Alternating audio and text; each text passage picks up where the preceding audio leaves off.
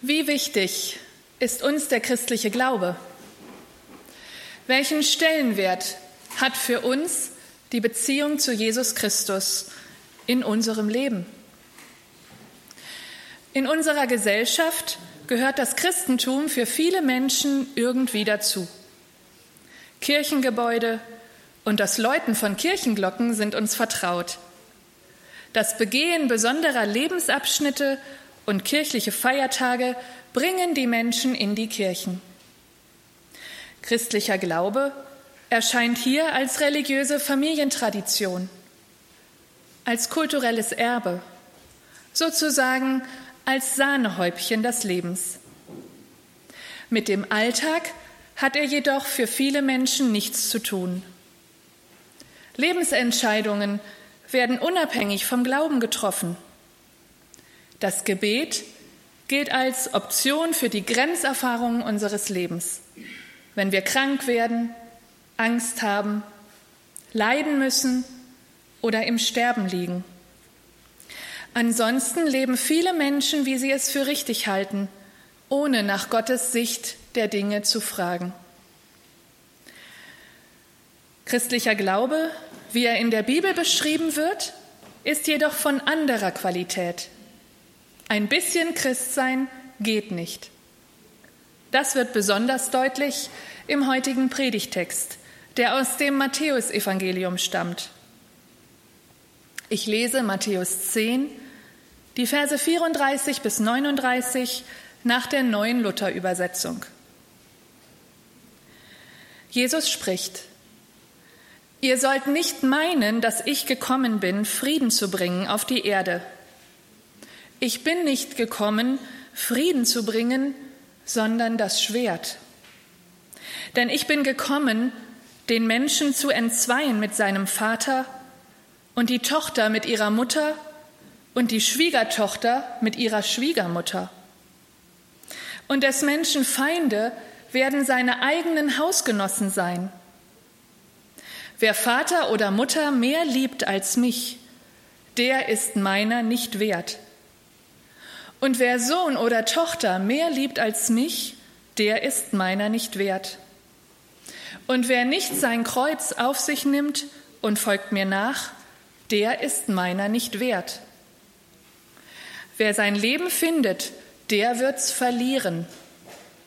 Und wer sein Leben verliert, um meinetwillen, der wird's finden. Mein erster Punkt lautet Jesus und das Wort vom Schwert. Dieser Text ist sehr ernst. Jesus sagt, ich bin gekommen, nicht um Frieden zu bringen, sondern das Schwert. Und ich kann den Aufschrei der Empörung förmlich hören, denn Worte wie diese können gefährlich werden. Wer sie als Aufruf zum heiligen Krieg versteht, der rechtfertigt damit sogar Terror im Namen Gottes. Dass eine derartige Deutung jedoch überhaupt nicht im Sinne von Jesus ist, wird deutlich, wenn wir den Zusammenhang betrachten, in dem Jesus dieses Wort gesagt hat. Wer die Bibel verstehen will, sollte niemals einzelne Verse aus dem Zusammenhang reißen und getrennt von ihrem Umfeld betrachten, sondern sich gründlich damit beschäftigen, was drumherum steht. Außerdem hilft es, weitere Worte der Bibel zum Thema zu berücksichtigen, um der eigentlichen Bedeutung eines Bibelverses auf die Spur zu kommen. In der Bergpredigt, der bekanntesten Predigt von Jesus Christus, fordert er bereits zu Gewaltlosigkeit und Feindesliebe auf. So sagt er in Matthäus 5, Vers 9, Selig sind die Frieden stiften. In Matthäus 5, Vers 39, wenn dich jemand auf deine rechte Backe schlägt, dem biete die andere auch dar.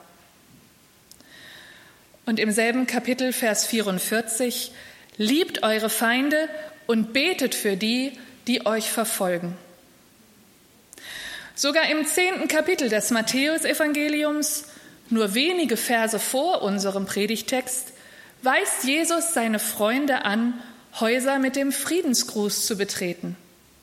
An keiner Stelle spricht er davon, dass man Menschen etwa angreifen oder töten solle. Das zieht sich genauso weiter durch das gesamte Matthäusevangelium. Selbst als Jesus gefangen genommen wurde, wies er denjenigen zurecht, der Jesus mit dem Schwert verteidigen wollte und heilte die Verletzung, die derjenige angerichtet hatte. Das finden wir in Matthäus 26. Auch an keiner anderen Stelle des Neuen Testaments werden wir zu Krieg oder Gewalt gegenüber Menschen aufgerufen. Und doch steht hier der Satz von Jesus, ich bin nicht gekommen, Frieden zu bringen, sondern das Schwert. Der unmittelbare Zusammenhang dieses Wortes handelt von Konflikten und Angriffen, denen seine Nachfolger ausgesetzt sein werden, weil andere ihren Glauben ablehnen. Wir verstehen Jesus falsch, wenn wir meinen, dass die Nachfolger von Jesus etwa Andersgläubige mit dem Schwert bekämpfen sollten. Jesus meinte vielmehr, dass seine Nachfolger erleben werden, wie andere sie bekämpfen. Das Schwert wird also gegen sie gerichtet sein. Darauf bereitet Jesus seine Freunde vor. Christlicher Glaube ist kein Spaziergang, sondern kann uns wirklich etwas kosten. Dieses offene Wort zeigt, wie ehrlich und vertrauenserweckend Jesus Christus ist. Er folgt keiner Verkaufsstrategie. Er preist sich nicht als Schnäppchen an. Stattdessen spricht er offen von den Schwierigkeiten, die der christliche Glaube mit sich bringt. Er lässt niemanden im Unklaren darüber, was geschehen kann, wenn wir Jesus Christus nachfolgen. Gott, der Schöpfer des Himmels und der Erde, hat auch uns gemacht. Er beansprucht unser Leben ganz. Jesus ist als Sohn Gottes Mensch geworden, um die Welt mit Gott zu versöhnen. Er bringt uns Gottes Liebe nah. Er hat alles weggeräumt, was uns von Gott trennt, indem er stellvertretend für unsere Schuld am Kreuz starb. Jesus ist es, durch den wir in Gemeinschaft mit Gott leben dürfen, wenn wir sein Opfer für uns persönlich in Anspruch nehmen. Aber dieses Angebot wird von vielen nicht angenommen. Deshalb kommt es zu Konflikten, zu Streit und zu Auseinandersetzungen.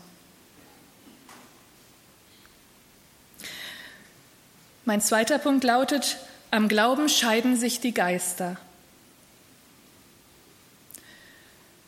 So manch einen trifft die Botschaft von Jesus mitten ins Herz.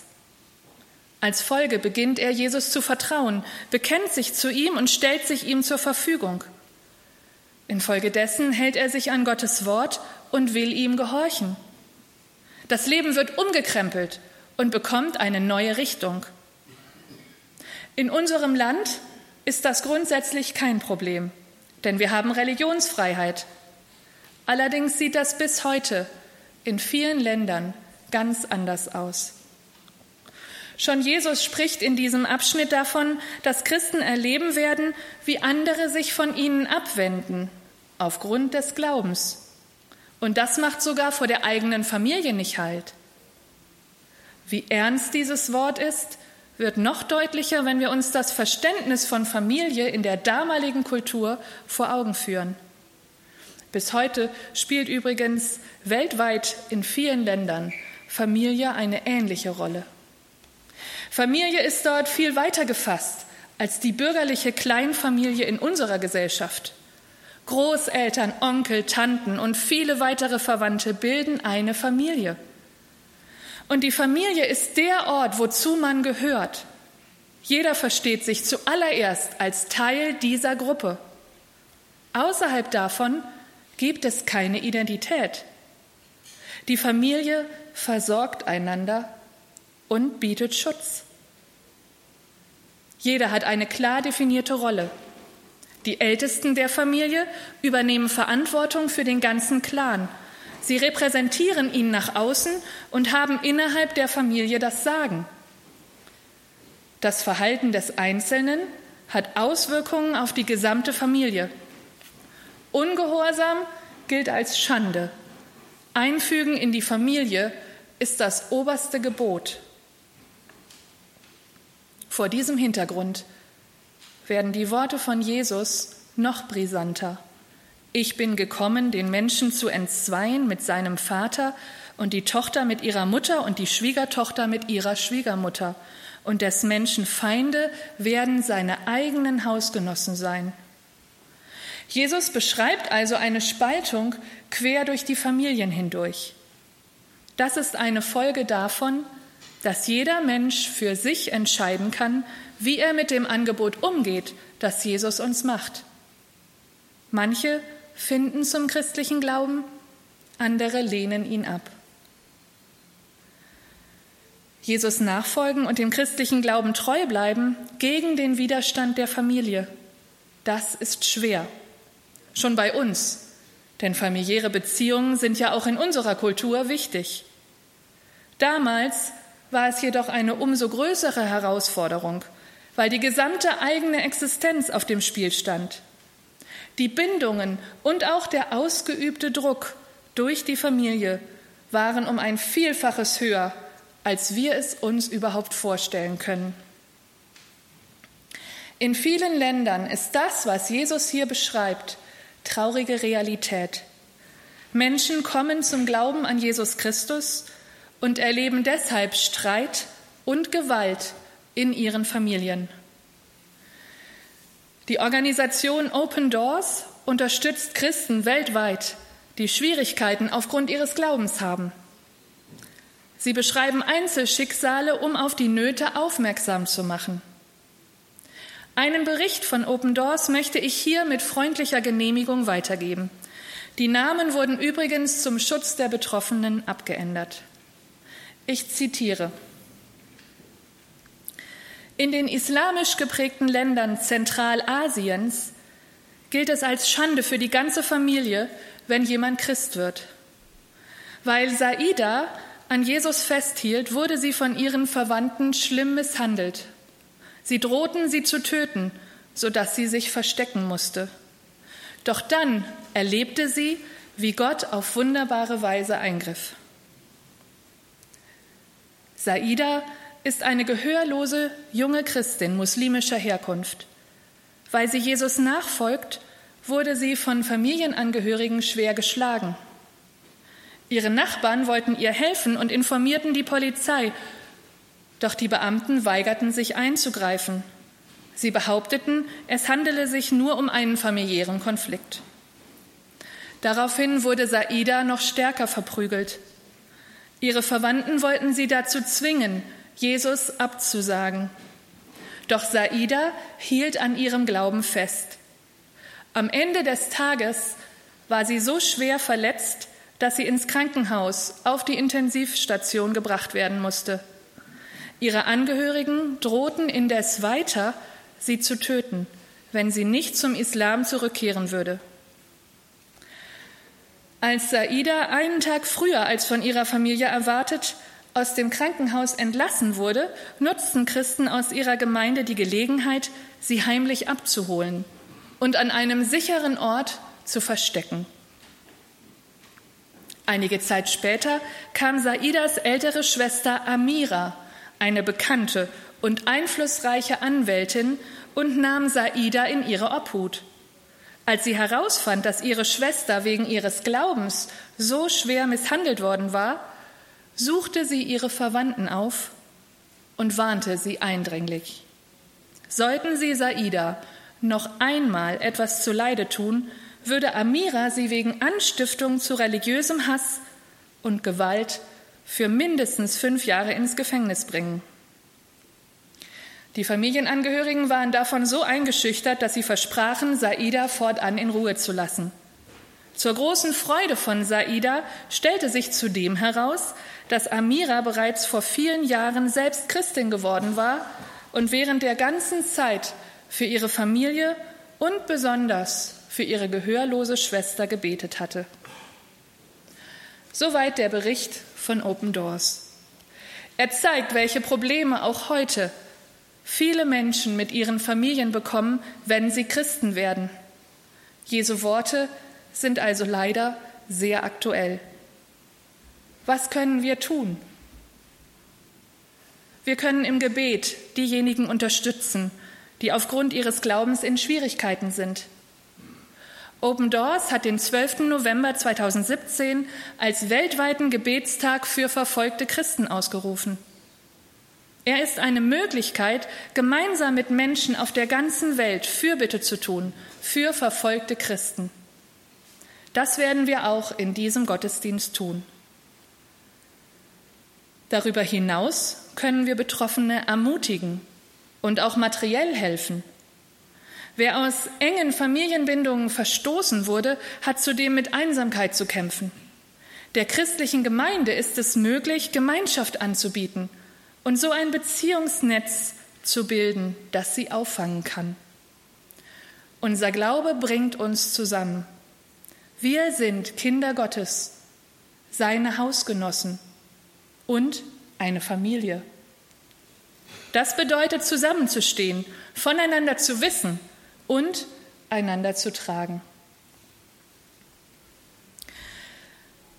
Mein dritter Punkt lautet, Glaube heißt Leben einsetzen und gewinnen. Der Bibeltext aus Matthäus 10 schließt mit folgenden Worten ab. Wer sein Leben findet, der wird's verlieren. Und wer sein Leben verliert um meinetwillen, der wird's finden. Sicherlich denkt man dabei zuallererst an das Martyrium, dass man getötet wird, weil man sich zu Jesus Christus bekennt. Ich verstehe dieses Wort jedoch sehr viel weiter gefasst. Wer sein Leben für Gott einsetzt, der verliert auch in gewisser Weise sein bisheriges Leben an Gott. Denn es kann bedeuten, eigene Sicherheiten aufzugeben und in Kauf zu nehmen, dass Menschen sich abwenden. All das kann passieren. Deshalb ist es nötig, sich darüber klar zu werden, wie wichtig uns Jesus Christus ist. Jesus fasst in Matthäus 22 zusammen, welches Gebot das höchste ist. Du sollst den Herrn, deinen Gott, lieben von ganzem Herzen, von ganzer Seele und von ganzem Gemüt. Das finden wir bereits in den ersten Büchern der Bibel, wie wir in der Textlesung gehört haben. Und Jesus stellt sich ebenfalls dazu. Er lebte als Mensch auf dieser Erde mit jedem Atemzug für seinen himmlischen Vater. Wenn es also um die Frage geht, was in unserem Leben den ersten Platz innehat, ist die Richtung klar, die Jesus aufzeigt. Gott ist der Wichtigste. Ihm steht dieser Platz zu. Der Apostel Paulus spitzt das später noch einmal zu, indem er sagt, man muss Gott mehr gehorchen als den Menschen. Auch wenn wir keine Verfolgung erleben, so stehen wir doch vor vielen kleinen und großen Alltagsentscheidungen. So können wir die Worte von Jesus auch in unser Leben übertragen und uns an sie halten. Jesus nachfolgen heißt, Gott an die erste Stelle zu setzen. Und das kann sich in vielen Situationen äußern. Manch einer, der sich gläubig geworden taufen lässt, wird dafür von seinen Angehörigen angefeindet. Menschen, die in der Gesinnung von Jesus leben möchten und Vergebung praktizieren, erleben, wie ihnen das als Schwäche ausgelegt wird. Grundsätzlich ist es weise, dem Rat der eigenen Eltern zu folgen. Wenn jemand aber eine Berufung Gottes in den vollzeitlichen Dienst erlebt, die den Eltern nicht zusagt, wird der heutige Predigtext auf einmal hochaktuell. Auch in der Entscheidung, wie viel Geld und Zeit wir wohin geben, können die Worte von Jesus eine Leitlinie sein. Wer sein Leben findet, der wird's verlieren. Denn wenn mir der persönliche Genuss, Reisen und sonstige Annehmlichkeiten am wichtigsten sind und ich alles darauf einrichte, dann lebe ich am eigentlichen Lebensziel vorbei. Gott ist es, der mir Zeit, Gesundheit, Gaben und Wohlstand zur Verfügung stellt. Deshalb ist er derjenige, der mit unserem Leben geehrt werden soll. Gott möchte unser Leben gebrauchen, um seine neue Welt zu bauen und sich zu verherrlichen Christliche Gemeinde ist angewiesen auf Menschen, die ihre Begabungen, ihre Persönlichkeiten und ihre Zeit einbringen. Wer sich dort herauszieht, der fehlt. Letztlich dreht sich unser Leben also nicht mehr um uns selbst, sondern um Gott. Dass dies durchaus zu Schwierigkeiten und Herausforderungen führen kann, sagt Jesus hier ganz offen. Im letzten Vers ist jedoch auch ein ganz großes Versprechen verborgen. Wenn wir unser Leben für Gott einsetzen, werden wir von Gott reich beschenkt. Wer sein Leben verliert um meinetwillen, der wird's finden. Wahres Leben finden wir bei Jesus Christus. Selbst wenn wir dafür aufgeben müssen, was wir bisher kannten. Wenn uns der Besitz genommen sowie Beziehungen zu Familie und Freunden aufgekündigt werden. Gott gibt uns wahres Leben. Weil er das Leben erschaffen hat, kennt er sich damit aus. Er gibt inneren Frieden und steht uns bei in jeder Minute unseres Lebens. Seine Liebe bereichert unser Leben. Seine Hand führt uns und gibt uns Halt. Wir sind nicht einem unbarmherzigen Schicksal ausgeliefert, sondern wir befinden uns in Gottes Hand. Zugleich geht unsere Perspektive über dieses Leben hinaus. Selbst der Tod verliert seinen letzten Schrecken, weil Jesus den Tod überwunden hat. Wir werden ewig leben, in unmittelbarer Gemeinschaft mit Gott, dem wir schon hier und jetzt vertrauen dürfen. Gott trägt uns durch das Leben. Auf ihn ist Verlass. Er hat alles getan, damit wir zu ihm kommen können. Und so beansprucht er auch unser Leben ganz. Von ihm her soll sich alles sortieren. Gott will uns Mut machen, unser Leben für ihn einzusetzen. Das bedeutet es, an Jesus Christus zu glauben und ihm nachzufolgen. Das ist christlicher Glaube, wie ihn die Bibel bezeugt. Amen.